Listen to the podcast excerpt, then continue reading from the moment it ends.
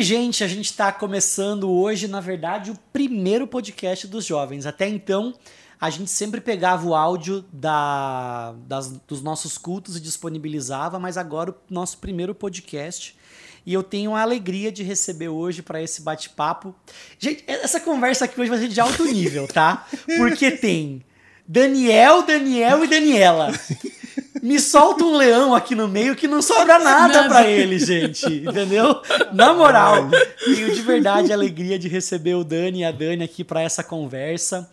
A, a gente tá conversando ao longo dos últimos meses sobre o Deus do outro, tentando perceber como a realidade do indivíduo, como a experiência individual, de alguma forma afeta a maneira como a gente entende Deus, Sim. vê Deus. Sim. Deus é Deus e é Ele quem diz quem Ele é, e Ele diz isso na palavra dele, a gente obedece, amém e segue. É assim. Sim. Mas quem nós somos orienta ou influencia as perguntas que a gente faz para Deus. E hoje a gente está recebendo Dani e a Dani porque eles têm, ao longo da vida, feito perguntas para Deus específicas é na realidade deles. E a gente espera aqui juntos ouvir um pouquinho dessas perguntas. A gente está hoje, na verdade, numa continuidade. A gente está gravando no dia 20 de novembro, hum. uh, um dia importante, Sim. Dia da Consciência Negra. E a gente vai falar sobre isso hoje, falar sobre. Eu ia dizer que a gente vai falar sobre racismo, mas a gente vai falar sobre justiça, vai falar sobre evangelho, vai falar sobre Deus e sobre como essas realidades de Deus, da justiça e do evangelho se é, relacionam, na verdade, com a vida de gente branca, de gente preta. E a nossa expectativa é que essa conversa aqui seja muito enriquecedora. Então, Dani, Dani, muito obrigado por aceitarem aqui o nosso convite, por conversar com os Jovens Memorial. Eu espero que essa galera assim ouça com o coração aberto aqui as histórias de vocês e sejam edificados como eu já fui com a nossa conversa prévia aqui, né? e que seja um tempo de muito crescimento. Então, por favor, sejam bem-vindos. Vou pedir para vocês se apresentarem, assim, a nome, idade, se quiser falar, entendeu? É, o que, que vocês estão fazendo da vida, quanto tempo vocês estão aqui na igreja, contar um pouquinho aí de vocês, fiquem à vontade. ladies first. Ladies first. Então, vamos lá. Dani, muito obrigada pelo convite e eu estou muito feliz de estar aqui e ainda mais por saber que é o primeiro podcast e também a primeira vez que para nós no dia 20 a gente passa dentro desse ambiente da igreja, podendo dialogar sobre essas questões, podendo celebrar o dia 20, que é o dia da consciência negra, dentro da casa do Senhor e conversando muito sobre Deus a respeito disso, porque Deus tem tudo a ver com isso também. É, então, como o Dani falou, sou a Dani Zeidan, esposa do Dani. Estou aqui na igreja aproximadamente, vai fazer uns quatro anos que nós estamos aqui. Oh, resistiram à pandemia. Resistimos à pandemia, firme e forte. Participamos dos grupos pequenos, então um Boa. beijo para o meu grupo pequeno, é, que é uma bênção na nossa vida. É, tenho, sou uma jovem de 42 anos, uh, formada em marketing, com outras especializações, tecnologia da informação, e-commerce. Trabalho em uma empresa de soluções de tecnologia para o sistema financeiro. E, enfim, feliz de estar aqui. E durante, ao longo da vida, já, como todo jovem, é, fiz algumas artes né, nessa vida, promovendo justiça e promoção da igualdade racial, junto com outros movimentos. E a gente vai conversar um pouquinho isso, sobre isso. E a gente espera ouvir um pouquinho dessas artes todas aí. E você, Dani? Também, Dani, que eu estou muito feliz. Já, já. Vai ser, né, Dani? Dani Obrigado, Dani. Dani. Valeu, Dani. Tá bom, é. Dani. Então, gente, quando falar, ou vocês vão ouvirem Dani, é um de nós três aqui, já sabe. É isso aí. É, muito feliz de estar aqui. Para mim também é um privilégio como a Dani já falou, dentro da nossa história, da nossa caminhada, poder passar um 20 de novembro, o primeiro, né, o primeiro nosso 20 de novembro dentro da igreja, falando sobre esse tema, que é um tema importante, que o próprio Deus traz isso na sua palavra, né? Então, vai ser é muito bom a gente poder compartilhar um pouquinho da nossa história, das nossas perguntas, né, da nossa caminhada, experiência. E quem é o Daniel? Daniel tem 45 anos é filho de uma, de uma mãe paulista, de um pai baiano. Você está vendo o sotaque aqui, esse sotaque bom desse jeito. É, a minha formação de relações internacionais, tenho especialização em serviços, faço mestrado, trabalho também na área de tecnologia, no segmento de fintechs. Trabalha numa, numa multinacional francesa. Uhum. E hoje aqui a gente vai dialogar, vamos aprender, vamos falar um pouquinho das nossas histórias para também que as pessoas possam aprender também com o nosso dia a dia, né? com a nossa história que foi construída. Muito legal assim vocês começarem pontuando esse assunto que é um assunto de Deus, né? Porque a gente vive uma sociedade muito polarizada. Sim. É, politicamente, ideologicamente. E não é estranho que a gente comece a ouvir, como eu ouvi ao longo dos últimos, dos últimos meses, ah, tá virando de esquerda agora porque quis falar de pobre, de mulher e agora de preto, como se esses assuntos ah, tivessem ficado cativos a uma ideologia. E assim, a nossa, a gente é cativo à palavra de Deus, Exato. né? A gente está conversando aqui porque esse é um assunto de Deus, não porque esse é um assunto da moda, não porque esse é um assunto da pauta de um lado A, B, C, centro, direita, para um lado para o outro, para cima. Não é isso. E a, a, nossa conversa tem muito a ver com isso, Sim. né? Com ajudar a, o nosso jovem a, a perceber que o que está por trás disso, que direito humano, que justiça é assunto é. de Deus. De Deus. Então, a gente já falou um pouco sobre isso no passado. Deus é um Deus de pessoas, né? A nossa série Deus do outro é porque Deus ele se relaciona com pessoas. A gente crê na existência de uma raça, da raça humana, Sim. e a nossa luta é por isso por uma raça. Não é uma supremacia de raça, Sim. mas também não é uma depreciação de raça, que é o que a gente vê em larga escala no nosso país, fora do nosso país. Então a nossa nossa conversa aqui é sobre Deus, é uma conversa, não é uma conversa sobre ideologia. E o que vai acontecer? Vez ou outra a gente vai falar coisas que vão falar assim, nossa, mas isso parece com uma coisa meio de esquerda. E aí vai ter hora que a gente vai falar outras coisas e vão falar, nossa, mas isso parece com um negócio meio de direita. E a vida é assim, né? É assim. E a gente, por quê? É. Porque a, a gente, gente, vai seguindo em frente. E a gente continua, porque a gente está olhando para a escritura sagrada. Isso. E vai ter momentos em que a verdade da escritura vai encontrar eco em um lado, às vezes vai encontrar eco em outro lado. E se a gente está disposto a ser bíblico, a gente vai perceber esse eco num lado, esse eco no outro lado, e enquanto a gente puder andar junto com um lado que está ecoando a verdade bíblica, a gente anda. Quando não der mais, a gente larga claro. a mão e está sempre onde? Com a escritura, com no a foco. escritura, com Deus. Gente, minha primeira, meu primeiro tópico aqui assim, né? O Dani está fazendo um mestrado e ele está estudando aí qual é a, o papel, né? Como que a, a, parte financeira, as fintechs têm um papel Isso. de inserção num aspecto até de dignidade especi especificamente para a pessoa preta. E, e, me, me chamou a atenção ouvindo um pouco da tua história, Dani, um panorama que você fez partindo lá de trás. E assim, desde quando que a gente, desde quando que a população negra começou a, a ser privada de acesso a direitos básicos ou a cidadania financeira, que foi um termo que eu aprendi é... ontem com o Dani também, né? Mas assim, ah, você conseguiu pontuar isso? Desde quando que a gente consegue perceber essa privação ah, da, da população negra? Quando que a gente consegue perceber o start? Quando isso começa? Boa pergunta, Dani. Isso aqui é muito, muito bom de se falar. Você tem então a escravidão, todos, todos conhecem essa história.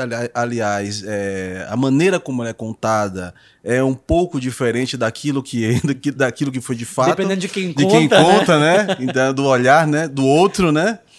E mais um ponto interessante é que com a abolição da escravatura, você vê um processo que o processo de abolição da escravatura, ela é forçado pela Inglaterra até para que eles tivessem então o, o a, houvesse a diminuição dos desempregados na Europa e que pudessem estarem aqui na, aqui na América.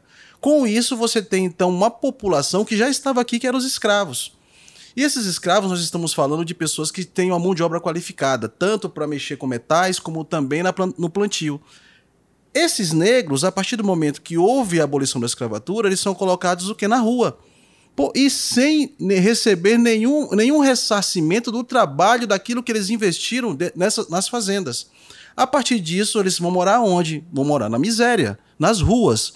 E você tem então também um movimento que seria dos fazendeiros para que pudessem é, valorizar e apoiar também o próprio governo na chegada dessa mão de obra, essa mão de obra europeia, para que pudesse trabalhar no Brasil.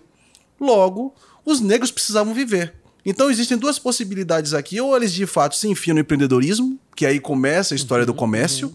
Por isso que se a gente olha para a população negra no Brasil, eles são muito direcionados para o empreendedorismo. E você também tem a desvalorização da mão de obra dos negros. Sem falar da, da, desqualificação. Mas a desvalorização porque eles precisam trabalhar, precisam viver. E eles novamente voltam para os fazendeiros, mas para a sua sobrevivência. E nesse caso. E agora esperando receber, né? Receber. Porém, o que, que acontece? A mão de obra dele com valor menor.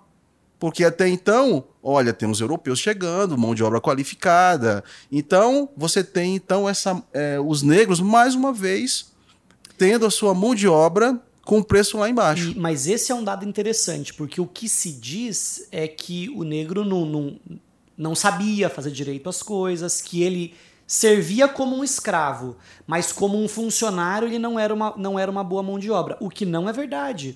Eles trazem, você menciona isso, né? Eles trazem uma herança de capacidade de lidar com elementos que não, que, que não, era, não, era uma, não era uma questão simples. Isso. E, e, e se tenta depreciar a mão de obra que até então era boa, até então era utilizada. E rentável. E rentável, isso é importante dizer também. Porque se a gente olha para o, o, continente africano, nós estamos dizendo de os primeiros é, manipuladores dos metais, nós estamos falando também de, de tri, não trios, mas de nações que eram, que viviam de agronomia, uhum. que viviam de plantio. E eles trazem. Tem muita experiência. É, tem muita experiência, eles trazem isso para o Brasil. E os fazendeiros brasileiros, que a, a grande maioria tam, eram descendentes de portugueses, eles não. Essa experiência que. Essa tecnologia que é trazida pelos africanos, ela é, ela é desenvolvida. Ela é utilizada dentro da, das nossas fazendas. Como também, não somente nas fazendas, mas também no que? Na mineração. Uhum. E me chama a atenção quando você diz que a, que a sociedade não faz um ressarcimento proporcional disso. Por quê? Porque agora essas fazendas operam a partir dos conhecimentos desenvolvidos é por essa população que foi abusada ao longo desse tempo, né? Um fato interessante, a palavra certa seria restituição.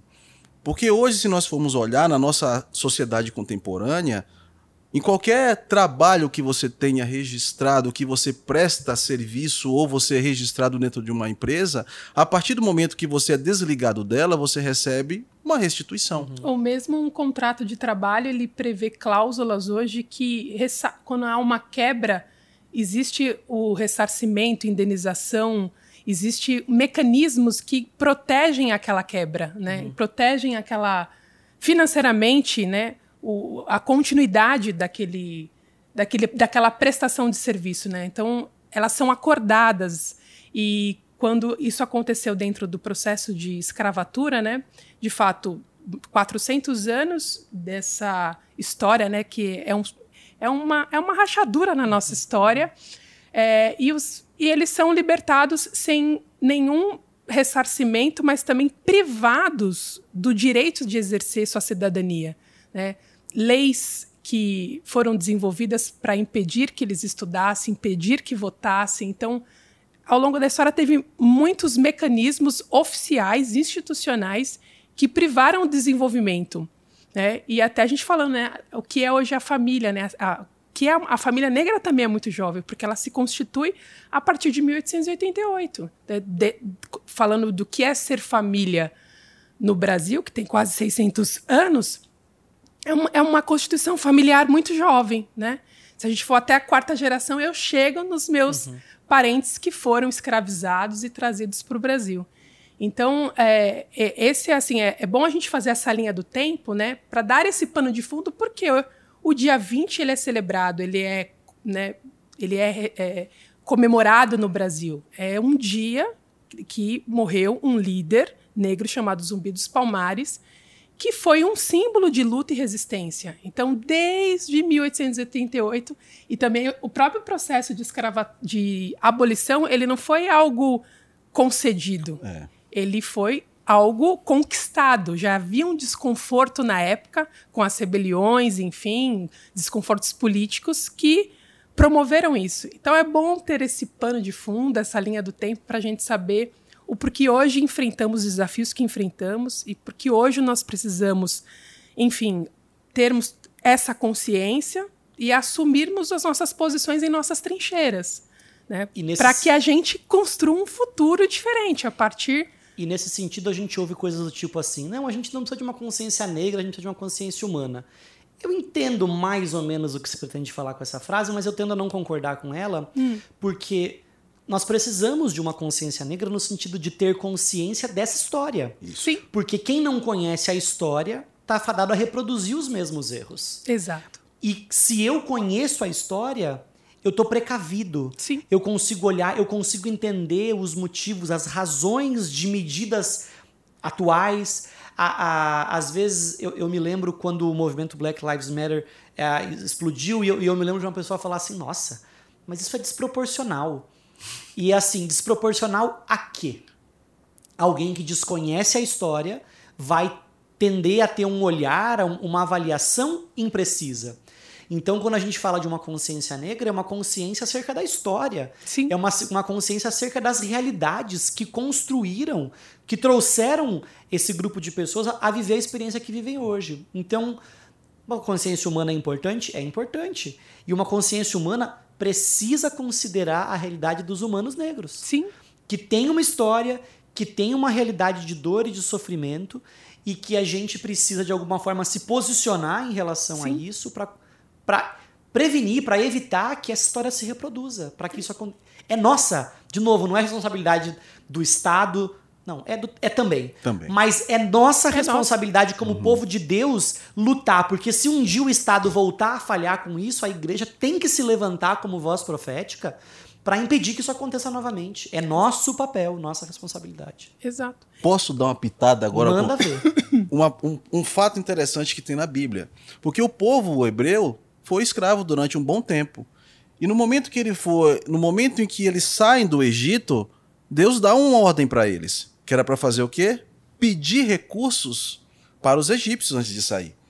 E eles saem. E eles não É a, saíram. é, a restitu- é a tal da restituição, né? E Eles não saem de mão vazia. Aham. E a partir disso começa a história do povo hebreu. Mas eles já saem com recurso na mão.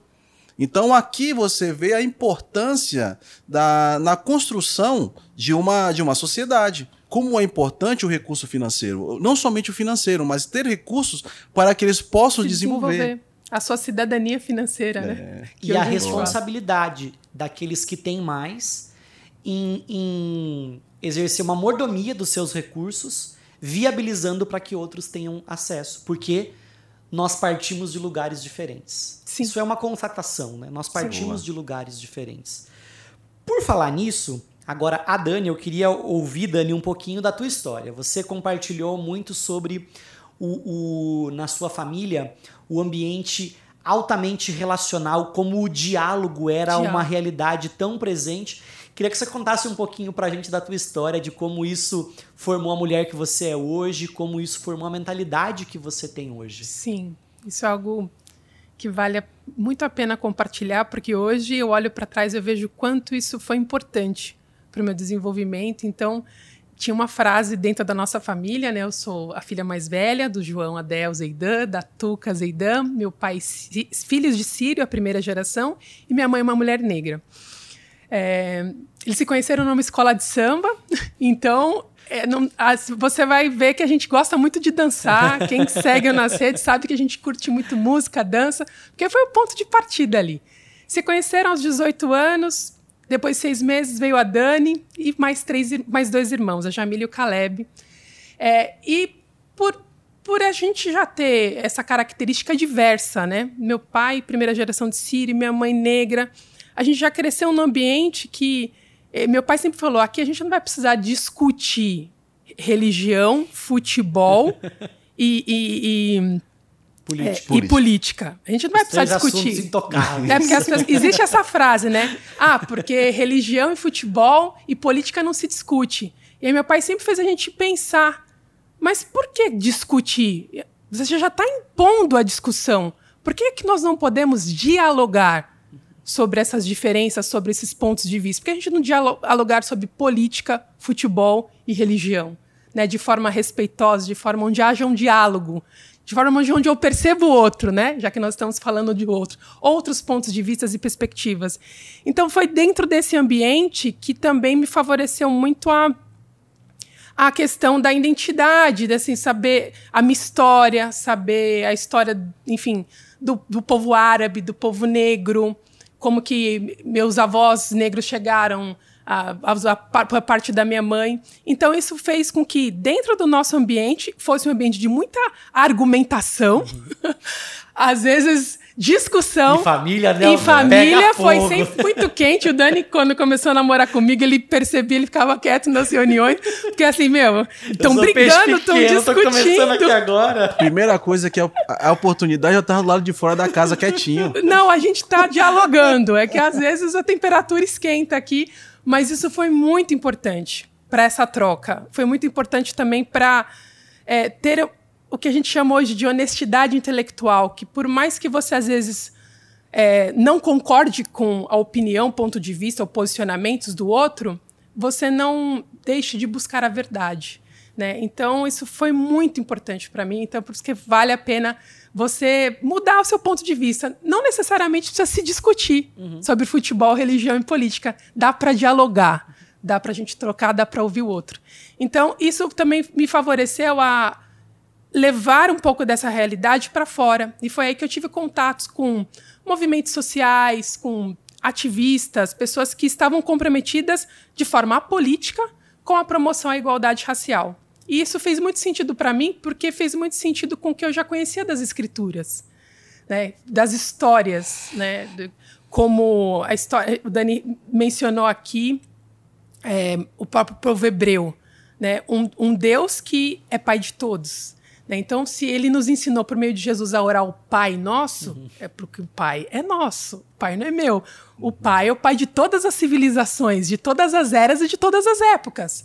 Hoje eu leio na Bíblia em hebreu sobre uma perspectiva do povo judeu, mas isso não anula eu entender esse Deus por meio da perspectiva do povo africano, uhum. dos negros que passaram por muita opressão. E aí a gente discutiu aqui no nosso aquecimento sobre quando Deus fala para Moisés: Eu vi a aflição do povo, eu ouvi o seu clamor e eu sei do seu sofrimento. Então, Deus que ouve, vê e tem consciência do sofrimento de um povo. Então ele tinha consciência dos hebreus. E esse Deus também tem consciência branca, negra, de tudo, de tudo que é fruto da sua criação. Então, por isso que eu concordo com você que a gente não pode anular a consciência negra por em nome de uma consciência humana que às vezes deixa de, de ter a empatia, a justiça com o povo negro.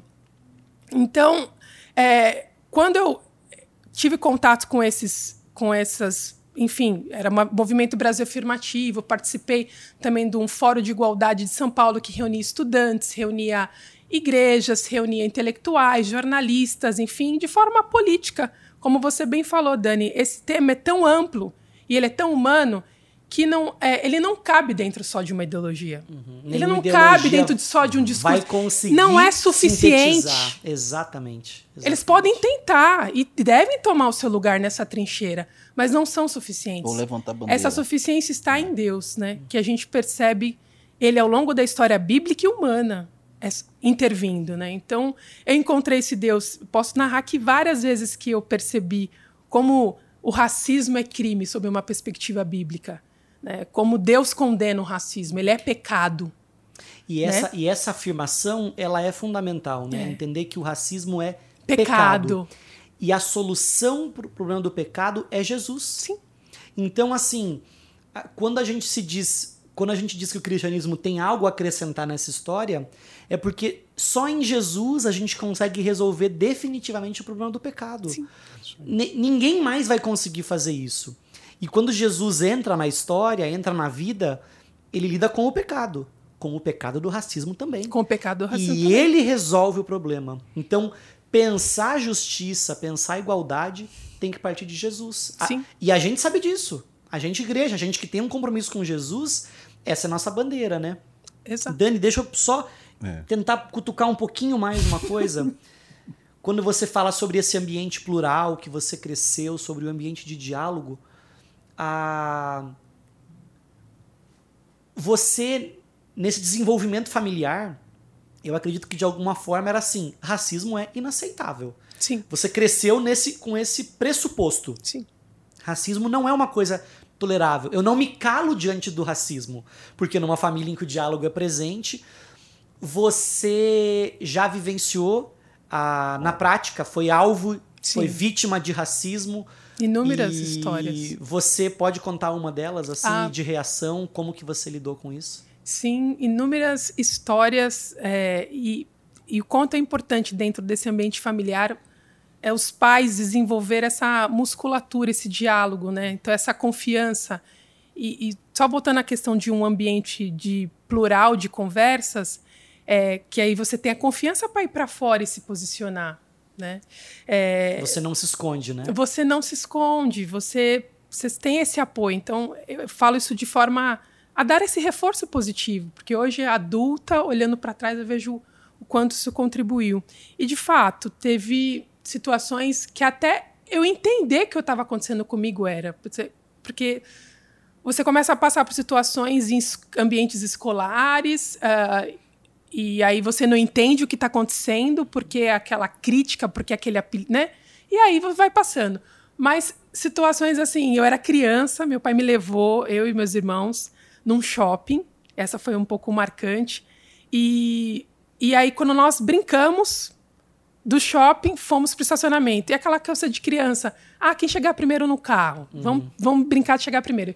E eu fui por um lado e meus irmãos por outro. Só que eles estavam certos. E eu me perdi. Nessa de eu me perder, um segurança começou a andar atrás de mim e eu ouvi. Eu era uma criança e eu ouvi ele andando atrás de mim como se eu tivesse oferecendo perigo ali, querendo fazer alguma coisa. É, e aí ele se, eu ouvi o walkie-talkie, as conversas, porque eu estava atrás, ele falando, não, tô aqui já, já tô aqui, tô vendo, tô vendo, não, não, fique, fica tranquilo. E aí ele perguntou, ô menina, de forma bem agressiva, né? Por uma criança não precisava ter se dirigido dessa forma, né? É, O que, que você tá fazendo aqui? Ele- né? Eu esperava que ele ajudasse, que ele volta, virasse para mim e falasse, pô, você tá perdida, posso te ajudar? Você vai encontrar teus pais como um... Ele, o que você tá fazendo aqui? O que você... Quem é você? Isso aqui? De forma bem agressiva. Falei, ah, tô procurando meu pai. Ele, ah, que carro que seu pai tem? Eu falei, meu pai tem um carro XPTO. Ele, kkkkkk, deu risada. Assim, ah, ela falou que o pai dela tem esse carro. Quando meu pai virou com o carro em cima de mim, ele olhou assim, que meu pai me encontrou. Aí eu olhei para aquela cara dele, assim, de criança, né? Tipo. Entrei no carro. Então, assim, desde criança já começa situações onde você percebe distinção, agressividade, desproporcionalidade. É, Quer dizer, a premissa acerca de uma criança deveria ser essa criança está perdida. essa prim- Então, né? Mas Dentro do shopping. É, a premissa. é que ela está oferecendo uma ameaça. Aí, o que, que acontece numa criança, né? Se ela, ah, você acha que aquele é um não lugar. O não lugar do negro. Eu não posso vir aqui. Porque eu, eu- aquilo me causa um desconforto. E é, e, é esse, e é isso que a gente vê ao longo dos anos, né? Ao longo, viu ao longo dos anos. A normatização do não lugar do negro. O um shopping para uma criança brincar. Talvez para algumas famílias e pessoas e para algumas histórias mais contemporâneas seja algo impensável. Né? Mas está próximo, eu vivi isso. Né? E aí essa construção no seu desenvolvimento de que aquele é um não lugar. Né? Então, é um não lugar no trabalho, é um não lugar no restaurante. É, você, às vezes, está num vale, te dá a chave do carro para o teu irmão, porque ele é negro, né? Ele só pode ser o frentista.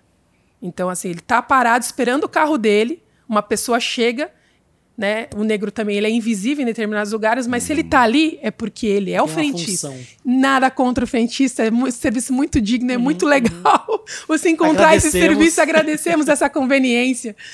Mas o porquê, a normatização de que ele não pode ser um cliente. Ele é o frentista, tô aqui a chave do meu carro. Então, e outras inúmeras situações, né? Então, é, é importante nós, igrejas, jovens que estão aqui ouvindo a gente, refletir isso, né? Fazer o, a gente chama de teste do pescoço, para que você veja, né, um país com mais de 50 pessoas que se declaram negros, né? E se declarar negros, né, para alguns pode não ser uma vantagem.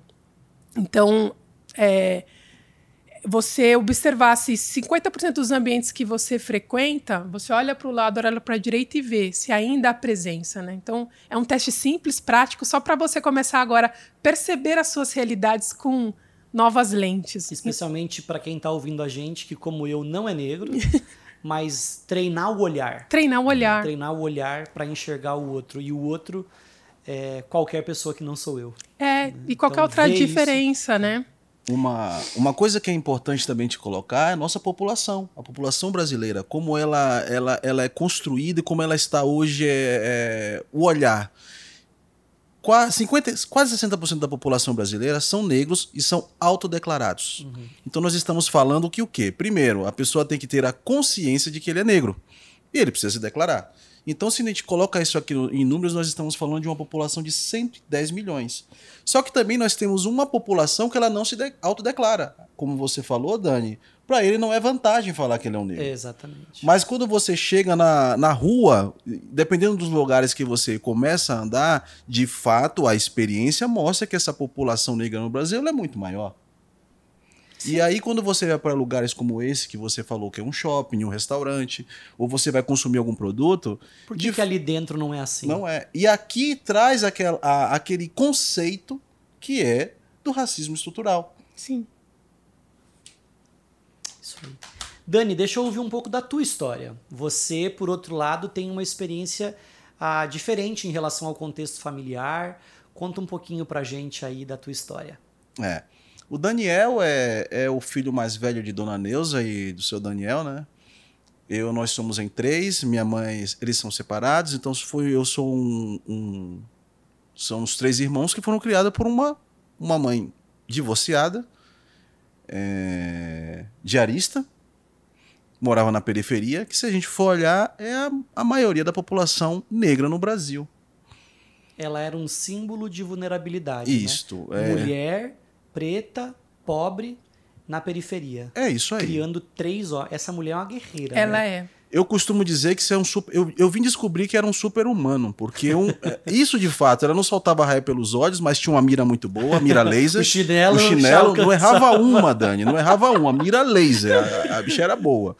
E mas você conseguir dentro desse, desse cenário criar três filhos, hoje graças a Deus eu tenho um que trabalha com um irmão que trabalha como barman, é, meu irmão é formado em é engenheiro de petróleo e gás e eu cursando mestrado. Então, e, e uma pessoa que viveu dentro da, da periferia. Isso, para mim, é uma. É, é, é, é de fato você inspirar pessoas que estão ali dentro da, daquele, daquele, ambi, daquele ambiente e que, cê, e que você tenha a condição e a capacidade de pessoas como você ter esse mesmo caminho. Mas eu, eu falo da, do, com relação à minha família. É, eu sou o primeiro a se formar, então eu sou o primeiro a ter o nível superior da minha casa, sendo que a minha mãe também não terminou o, nível, o, o nível médio, que hoje é nível médio? Ensino segundo- médio. Ensino, Ensino médio. Tá médio. revelando a idade. É Eu vou meu, revelando é a idade, hein? crunch, né? Vocês já adolescentes. perguntando. E Ai, meu Deus. pai, meu pai conseguiu, viu? Mas, minha, mas o fato foi o quê? Eu sou, nós somos, eu fui criado por uma, uma, uma mãe com três irmãos dentro que moravam na periferia. É isso aí. Dani, quando que você consegue pontuar um momento em que você parou e falou assim, cara, eu preciso estudar? E como Uau. foi o processo? Dani, é, se tem uma coisa que, que quem mora na periferia gosta de esporte, né? Que a gente anda com a bola debaixo do braço. E nesse, nesse período ainda morava na Bahia. É, e lá eu conheci o voleibol. Minha mãe já estava aqui em São Paulo com meus irmãos, voltei para cá. E a partir daqui, chegando em São Paulo, eu comecei a andar à procura de pessoas que jogavam voleibol aqui.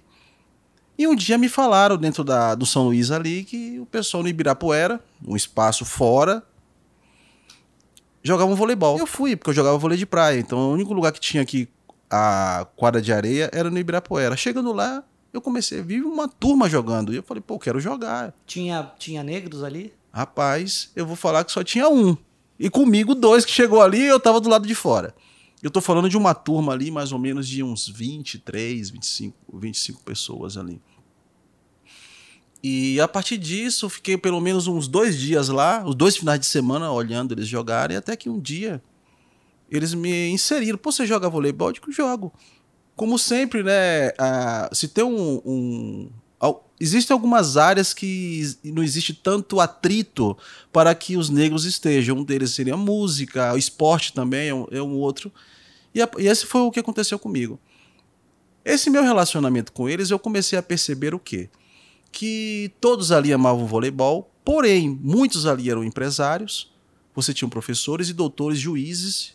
Era, um, era, era uma realidade totalmente diferente para quem hoje quem vive na periferia. Tua idade mais ou menos nessa época, Dani? Eu tô falando, vou revelar mesmo, né? Então, eu tinha 20, 22 anos. Tá. A média deles era boa, 39, 38, 45. Mas só para pontuar assim, aos 22 anos a universidade não era uma, um plano na cabeça, uma coisa assim. Bem distante. Uhum, uhum. E sabia que existia, uhum. mas era uma, uma outra. Não era um foco. Mas é uma outra coisa que eu percebi, Dani. Todos eles tinham um nível superior. E todos, alguns empresários, doutores, tinham, existiam doutores ali. E interessante que um dos doutores era negro. E era o único que estava lá. E eu comecei a perceber que todos eles tinham uma a universidade. Isso nasceu no meu, no meu coração. Eu falei, pô, se eu quero mudar a minha vida, tem que ser por meio da educação. E foi a partir disso, Dani, pelo esporte e a relação com pessoas, que eu vi que existia a educação poderia ter uma poderia ser um gatilho para a mudança é, da, do momento da, da minha família e da minha vida também. Daquele status quo Daquele que estava estabelecido, quo. né? Essa é a palavra. Uhum. É isso aí. Que é Agora, apresentar novos horizontes. Novos horizontes. Entre a a inspiração para o estudo e o diploma na mão. Uau, Dani. Para você ter noção, eu, ti, eu tive a decisão, um dia que eu sentei com minha mãe para falar, mãe, eu quero estudar. Mas uma mãe diarista que para cuidar dos filhos, com certeza ela não tinha recurso para me ajudar com 22 anos. Para você ter noção, eu terminei a minha universidade com 34. O que eu quero dizer com isso? Que para que eu conseguisse me formar, eu passei por três. Eu tive que começar três vezes. Uhum. E nisso, a, a as instabilidades financeiras, você, ainda mais para uma pessoa que mora na periferia, é difícil. Alguém pode perguntar assim: ah, mas tem universidade pública, por que, que você não foi fazer uma universidade pública? Boa. Né? Há uma inocência por trás dessa pergunta, mas por quê, né? É, vamos falar de meritocracia. É, é a meritocracia aqui, né? É uma corrida de. É eu posso. O, o jeito mais simples de dizer isso é o quê? Uma corrida de 100 metros. Um com barreira e outro sem barreiras. Uhum. Ou se você olha para a vida de uma pessoa naquele período como eu, que cresceu dentro de uma escola pública, e quando a gente fala de escola pública, é, não é uma. Hoje a gente olhando para nossa base, é totalmente diferente de uma escola particular. Uma pessoa é preparada para que ela entre em uma, em uma universidade pública. Quando você olha para pessoas que cresceram dentro de uma, de uma escola pública, a probabilidade de ele conseguir cursar uma universidade pública é muito menor. Baixíssimo. Então, agora me diga, ele tem que trabalhar, ele tem que estudar para que consiga isso. Então, aqui está a corrida de, uh, de 100 metros, com barreira e sem barreira. Uhum. Não, não, não é. É injusto. É, é simples, né? É. é. injusto. É injusto. Sim. O tempo passou, meu povo. Uhum. A, entre o Dani e a Dani lá de trás e o Dani e a Dani hoje tem um, pessoas muito diferentes, né? É, no meio do caminho aí vocês se encontraram também, né? Sim. Tem esse detalhe importante da Sim. história, né? E eu queria ouvir um pouquinho de vocês como que esse conhecimento da história de vocês, da história do povo negro, esse contexto, o que, que isso produziu, gerou em vocês e, e algum exemplo um pouco mais prático de coisas que vocês daí fizeram. Vou pedir para Dani começar contando um pouquinho aí de, de um envolvimento dela que teve um marco muito significativo para o movimento negro. Ainda hoje continua ecoando, né? Continua ecoando. É, ao longo ao longo da, enfim, do meu desenvolvimento como jovem, principalmente adolescente e jovem, é um momento que a gente é muito curioso, né? E, e meu pai sempre incentivou a questão de conhecer as histórias. É, é, uma coisa é você conhecer é, o, a história do povo do Oriente Médio pela perspectiva dos filmes produzidos pelos norte-americanos.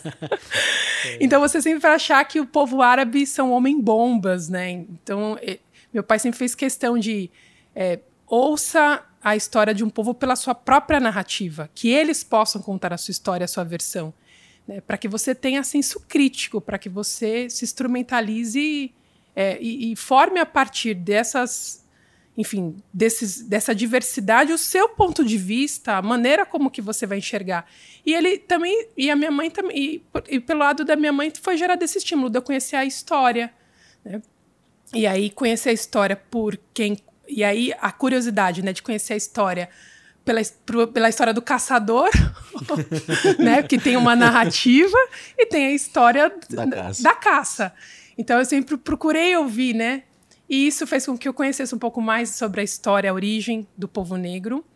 É, enfim, todo o processo, tanto pelas, pelas, pela narrativa mesmo que a gente tem acesso da escola, ou por outras literaturas que me ajudou nesse processo, e também por encontrar lideranças cristãs inspiradoras. Uhum né, como ler a biografia do Martin Luther King, conhecer ele que nasceu dentro de um contexto de uma família cristã e saber que a liderança dele como um servo de Deus, um pastor nos Estados Unidos gerou esse impacto e outros, né, Nelson Mandela, né, que foi por meio da sua fé em Deus que pôde suportar a injustiça de ser preso, enfim.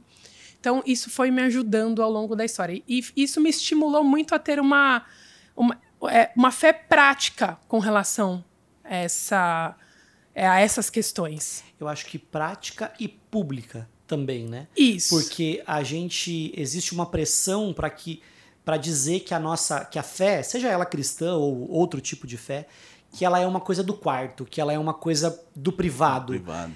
Só que a fé tem implicações públicas. Sim. Né? A, a fé tem que ser prática e tem que ser pública. E para mim, assim, a beleza dessa tua história é a perspectiva de como essa fé se expressou de forma pública também, né? Exato. E aí, dentro desse é, grupo chamado, na época, né? Ele, hoje ele praticamente, cada um foi tomando, cresceram, enfim, mas naquela época a gente fez é, ações muito bacanas, né? Chamava Fórum de Igualdade Racial de São Paulo.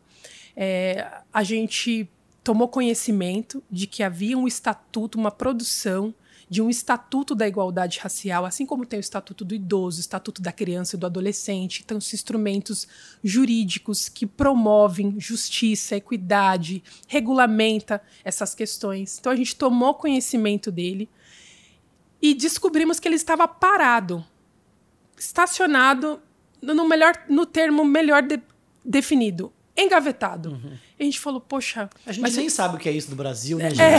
Boa ideia na gaveta, isso não acontece quase isso não nunca. acontece. Aí a gente falou assim: vamos então fazer algo prático e que tenha uma abrangência pública e que possa deixar esse legado. Enfim, montamos alguns planos de ação e nesse momento eu fui atribuída de ser a coordenadora da campanha de recolhimento de 100 mil assinaturas. Isso era já a segunda etapa porque na primeira etapa não foi suficiente para mover. Então, por meio de 2017, é, a gente elaborou uma campanha em São Paulo de recolhimento de 100 mil assinaturas, distribuindo em bairros, cidades, é, organizações não governamentais, enfim, entidades e recolhemos essa assinatura. Lembrando que não tinha assinatura eletrônica, hein, pessoal? Não, tinha essa conveniência. Época, Era papel, caneta e RG na mão. E validar esses e dados validar depois. esses Quer dizer, dados. precisou de, na verdade, muito mais do que 100 mil, é um porque com certeza no caminho um monte ficou, né? De meses, de meses. E aí foi uma experiência muito, muito marcante, que a gente, a gente olha para trás e enche de orgulho. E a gente levou essas 100 mil assinaturas, deu um trabalho recolher, mas levamos essas 100 mil assinaturas para entregar em mãos para o presidente da Câmara e o presidente do Senado e pedir a pautação e votação do estatuto. Né? Na época até então, né, os, os, os presidentes atuais nos receberam numa cerimônia lá em Brasília, entregamos aos pacotões assim de 100 mil assinaturas e a partir disso saímos de lá com um compromisso, não era só entregar e eles prometerem que depois de duas semanas eles estabeleceram 17 membros para poder cuidar, apurar e encaminhar. E, e sem rede social, essa é a parte E não tinha também, rede social, é. tanto que eu tenho pouquíssimos registros disso, É. mas tem algumas matérias. E o bacana foi, enfim, o estatuto foi votado e ele foi usado como um dispositivo de estabelecer justiça em vários cenários. Mas um que eu posso compartilhar aqui, que foi público, foi a, a experiência que a Magalu, que, né, porque a, a Magazine Luiza decidiu fazer uma ação, uma política privada, né? Porque você pode fazer políticas públicas ou políticas privadas para corrigir desigualdades de forma transitória, né? E aí usa-se o termo cotas, né? Que às vezes as pessoas podem, ah, isso ter as suas opiniões, bacana, mas eu queria trazer aqui uma definição que trouxesse luz para o conceito. O que, que são as cotas, né? São medidas, mecanismos temporários que visa corrigir alguma desigualdade. E você, por meio desse estatuto, ele regula as iniciativas, tanto públicas e privadas. E foi em cima desse estatuto que o Magazine Luiza defendeu o seu direito de poder exercer é, um programa que positivasse a presença de jovens que desenvolvessem ao longo da sua carreira posições que os levassem a cargos de liderança. Porque hoje a gente vê a presença de. Existem pesquisas, Instituto Etos, Locomotive, IBGE, vários institutos de pesquisas que comprovam que boa parte dos negros estão empregados, mas normalmente quando você vê em cargos de, de, de, enfim, base, né?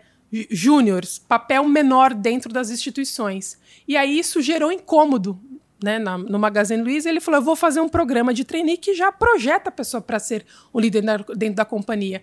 E esse instrumento foi utilizado para defender. E eu olhei e falei: olha, reverberou lá em 2017, 2007, reverberou isso há aproximadamente um ano e meio atrás, né, que teve esse programa, dois anos, acho que teve esse programa.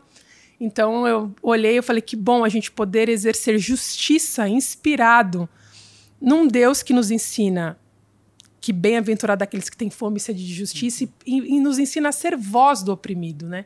E ver que isso pode ter impactos numa extensão que a gente nem imagina, né? E foi muito gratificante poder olhar, ver que aqueles jovens que adentraram em trainee terão outro futuro, né?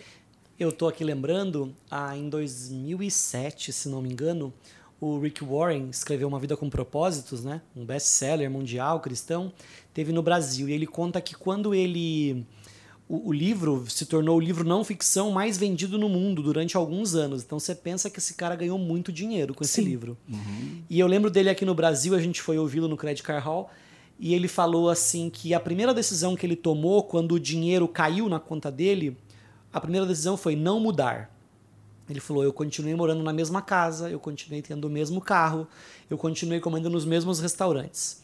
Mas a segunda decisão que ele tomou foi de usar o que ele passou a ter em favor daqueles que não tinham o que ele passou a ter. Então ele falou: eu vou usar o alcance da minha voz em favor de quem não tem voz. Eu vou usar o meu dinheiro em favor de quem não tem dinheiro. E eu vou usar a minha influência em favor daqueles que não têm influência. E aí a gente ouve falar isso. Ah, mas o cara ganhou uma- um monte de dinheiro, um monte de influência, um monte de, é, de condição de fazer isso. A voz dele foi amplificada. Mas o fato é, todos nós temos alguma voz, algum dinheiro e alguma influência. Em uma quantidade maior do que alguém. Então, quer seja muita influência ou pouca influência, a gente recebe de Deus a responsabilidade de exercer mordomia sobre a quantidade de influência que a gente tem. E Uau. E dá pra ver isso, né, Dani? Sim. N- não dá pra imaginar que aquela medida ali atrás ia reverberar até um programa que hoje pode mudar o cenário ah, de uma empresa que vai inspirar outras pessoas, que vai inspirar outras empresas, e isso pode promover essa medida temporária que você mencionou. É. Pode, pode ser uma medida importante para uma mudança permanente. Você já imaginou que daqui a pouco, talvez os nossos filhos, quando a gente falar sobre racismo com eles, eles vão olhar e falar assim: nossa, sério que isso acontecia?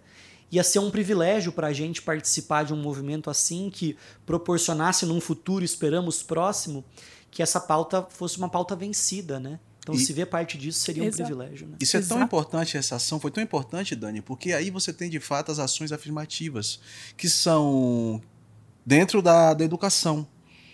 Na época que eu estudei, não, existi, não existia o ProUni.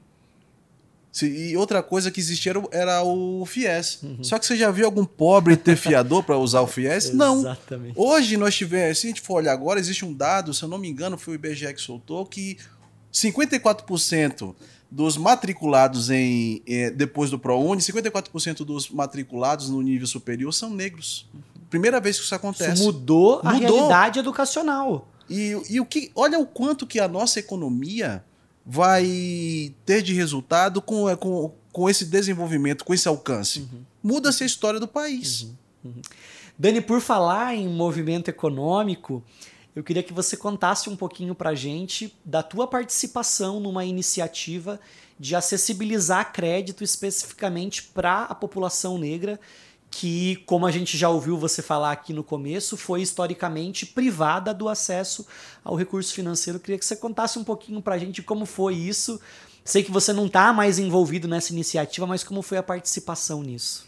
Dani, é, para começar essa história, eu estava na Secretaria do Trabalho, era responsável por um projeto chamado CAT, Centro de Apoio ao Trabalho, que é um equipamento da Secretaria do Trabalho da, da Prefeitura de São Paulo.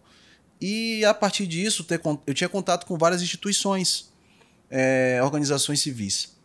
E por meio disso eu conheci o Sérgio, que era um. Ele, ele, né, nesse período ele era o presidente da, da Afrobusiness, que era uma associação de afroempreendedores aqui em São Paulo. E ele me contou um pouco da história dele, que que ele um certo tempo ele precisava de um dinheiro, precisava colocar um recurso na empresa dele. E quando ele foi até o banco, mesmo tendo dinheiro na conta, mesmo todo arrumadinho, ele foi pegar o dinheiro, o banco negou. E aí nasceu no coração dele, rapaz, vou ter um banco. Eu não quero saber. Ele é negro. Vamos resolver ele o falou, negócio. Vou resolver esse negócio, vou ter um banco. Imagina o que ia falar para ele em 2017. Ninguém acreditou. Quando foi em 2018, a gente conversa, vai, conversa. Em 2017, 18, começamos a falar. Ele falou: Daniel, vamos montar. E aí, ele, ele, junto com a esposa dele, que é a Fernanda, se juntaram e começamos a desenvolver essa ação.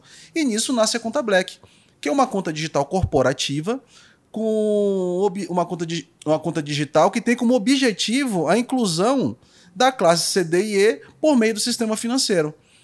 Para a gente ter noção do que se trata isso, nós estamos falando em 2019, uma pesquisa que foi feita pela Locomotiva, que 45 milhões de brasileiros são desbancarizados. É muita gente. O que quer dizer isso? É que essa pessoa não tem conta corrente. Porém, agora o dado interessante, que se eu não me engano, 64% dessa população são negros, que nós estamos falando aproximadamente de, 40, de 30 milhões. Ou seja, se a população dos negros no Brasil são de 110, 30 milhões, ou seja, quase um terço dessa população, ela não estão inseridas no sistema financeiro. Ela opera financeiramente na informalidade. E na informalidade. Então, não estamos dizendo que eles não têm recursos, que eles não trabalham e que não são profissionais, mas eles vivem fora do sistema financeiro. E por eles não viverem, for eles viverem fora do sistema financeiro, eles não utilizam da sua cidadania financeira que seria o quê? A condição dele exercer os direitos e deveres de, de, de administrar melhor seus recursos. E isso é uma visão muito importante, porque em 2018 é a primeira vez que o Banco Central ele emite um relatório falando sobre cidadania financeira. E quando eu falo de cidadania financeira, nós estamos falando de quatro contextos aqui. Primeiro, inclusão financeira que é a pessoa não somente dar o acesso para essas pessoas, mas sim dar o uso, ele poder utilizar e também ter a qualidade de poder usar produtos que caibam no bolso dele. Olha como isso para a sua realidade, para a realidade dele, do, pelo, pelo que pela empatia de estar no lugar dele pensando como eles. Também a educação financeira, como também a proteção desse consumidor dentro do sistema financeiro e também criar canais para que ele possa dialogar e participar da construção do sistema financeiro.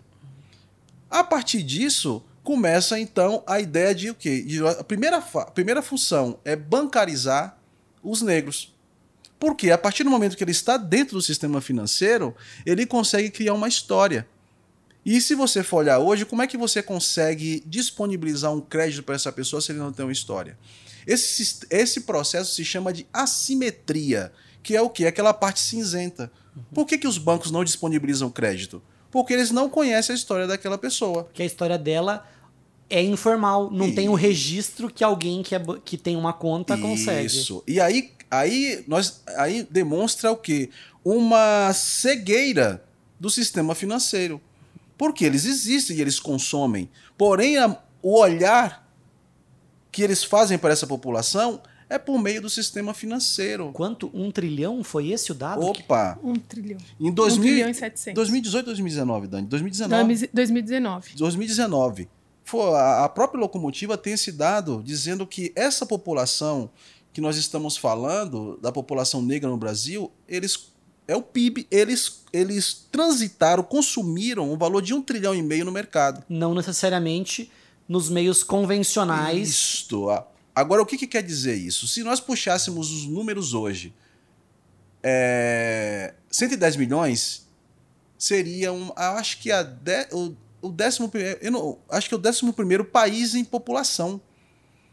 E o PIB, se eu não me engano, é de 17 Olha o poder que tem essa população e que não tem produtos que caibam no bolso dele. Que sejam. Aí vem aquele ponto que você falou, de consumidores. Onde é uma sociedade invisível. Ela existe. Mas as marcas e o sistema financeiro e as empresas não conseguem enxergar essas pessoas. Até assim, para quem tem um valor, se o valor fosse meramente de mercado, estrategicamente deveria ser uma população alvo de atenção. É Não estamos falando aqui de, de, de ser bonzinho, de ser ético. Meramente se alguém quisesse ganhar dinheiro, né? Uhum. Mas você vê que nem isso é, é, é uma compreensão tão, tão míope né, da realidade que nem por essa, por essa razão ilegítima você tem produtos desenhados para uma população dessa. Isso, É tem- insano. e olha a importância dentro da economia. E quando você tem pessoa, essa população ela não está inserida no sistema financeiro, quem perde com isso é o país. É o país. Esse é o ponto nossa que nós. economia, a nossa economia. social. Se nós olhássemos de fato de maneira econômica, já seria um grande avanço você fazer a inserção dessa população dentro do sistema financeiro. Conta Black chegou aí então para tentar é, construir essas pontes e Isto. acessibilizar esse, esse recurso. Vocês conseguem hoje ter, assim, até onde você trabalhou ali, ter uma noção da, da- do, do impacto disso, porque com o, o resultado disso é. Você falou no começo da nossa conversa sobre essa veia empreendedora da Isso. população negra. Dados do Sebrae. É o maior público empreendedor que tem. Então, que um- existe. Um, resultado prático disso é que esse povo pôde empreender mais. Resultado disso para a economia, resultado disso para o país, Pras resultado disso famílias. para a família. De novo, né, Dani, quando você mencionou essa questão da família negra ser uma família jovem, ah, porque por muitos anos não, não teve a possibilidade de se aglutinar em torno da família, se aglutinava em torno do senhor, em torno do, do, do dono. Sim. E agora, só depois da, da abolição, que pode se reunir em Que ela torno foi da família. Como que a gente vai pensar ela agora? Porque então ela não poderia se constituir, né? Então, aquilo que de história o não negro tem de construir orçamento, construir uma família em torno. O, o negro é recente Sim. na construção disso. Então, iniciativas como essa têm essa medida de reparação, né? Sim. De criar, porque você fala, ah, mas por que eu vou ter que criar um crédito para o negro? Tá, tá Então, as- explicado. ações afirmativas. Tá É explicado o aí. motivo, porque historicamente eu tenho o negro não tendo acesso à possibilidade de desenvolver crédito e tendo que recorrer a, a- a caminhos, a uma moradia escusa, o acesso ao crédito de forma escusa. A gente mencionava, né? Porque eu, eu- quando eu ouvi você me falar isso pela primeira vez, eu pensei assim. É impossível alguém não ter uma conta no banco. Não existe isso. tá? É, é impossível.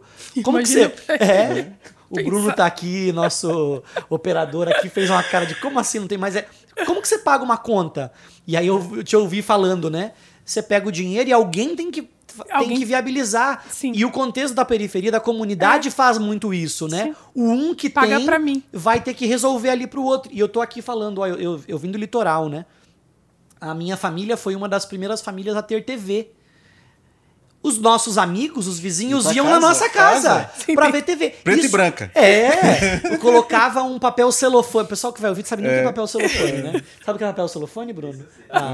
É. O papel celofane pra mudar a cor ali, pra dar alguma ideia de cor, De né? cor. Mas por quê? Porque a comunidade tem esse contexto do Tem, apoio, do porque apoio, nós verdade. somos uma comunidade, né? Então a- esse grupo se apoia, inclusive financeiramente, o que tem uma conta. Cara, posso comprar no teu cartão de crédito, né? Foram as realidades que a gente vai ouvindo e que, e que pra gente que tem acesso à conta bancária, tem acesso ao crédito, você nem concebe a possibilidade disso acontecer. Só que, gente, isso é aqui, né? Do, Né? do nosso lado, tá aqui, a comunidade tá aqui em volta. E assim, trazendo um dado bem contemporâneo, a, a pandemia extrapolou essas questões.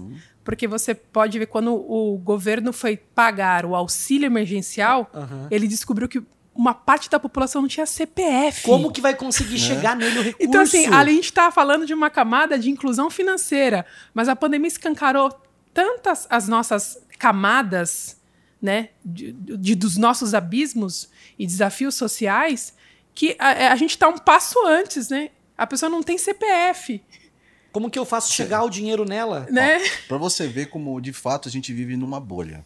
Vamos dizer assim, a quantidade de pessoas formadas de nível superior no Brasil é 5% da população. Olha que coisa.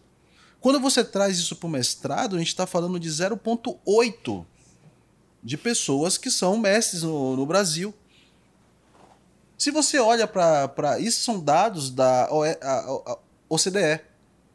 E quando você olha para países que fazem parte dessa organização, como Rússia, 30, e 30% da população tem mestrado.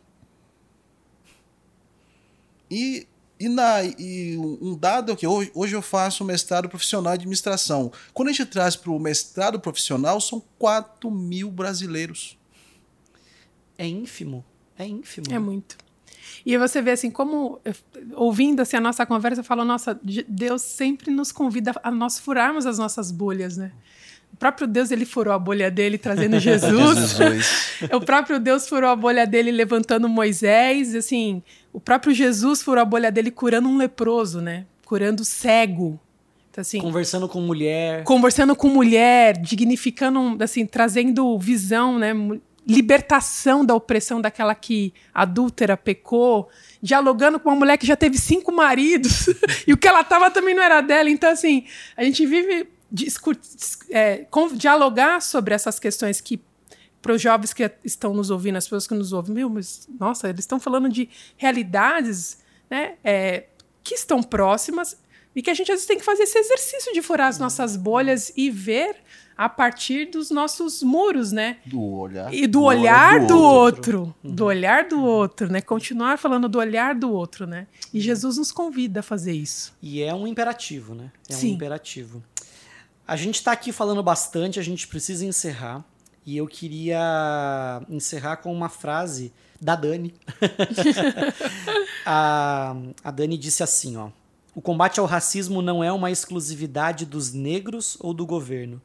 Essa luta exige a atuação de seres humanos de todas as cores, que não são culpados pelo passado, mas agentes transformadores do presente e responsáveis pelo futuro do Brasil.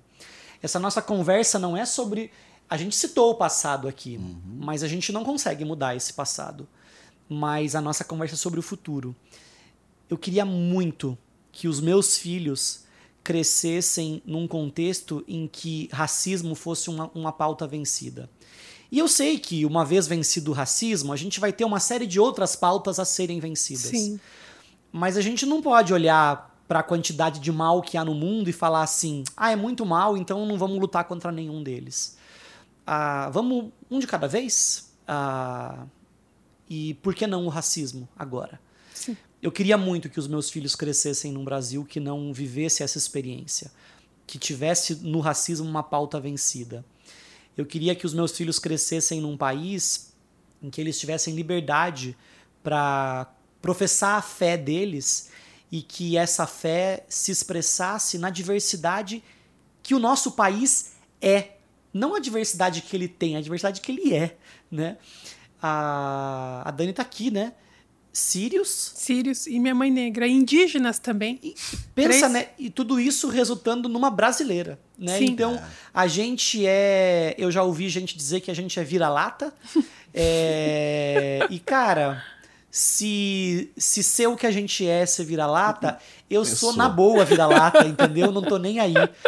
Ah, porque o que eu consigo ver é um Deus que é plural se expressando num povo que também é plural. Então, que E Deus privilégio. gosta disso, Deus né? gosta disso. Porque ele fez a gente assim, com essa especificidade, né? É.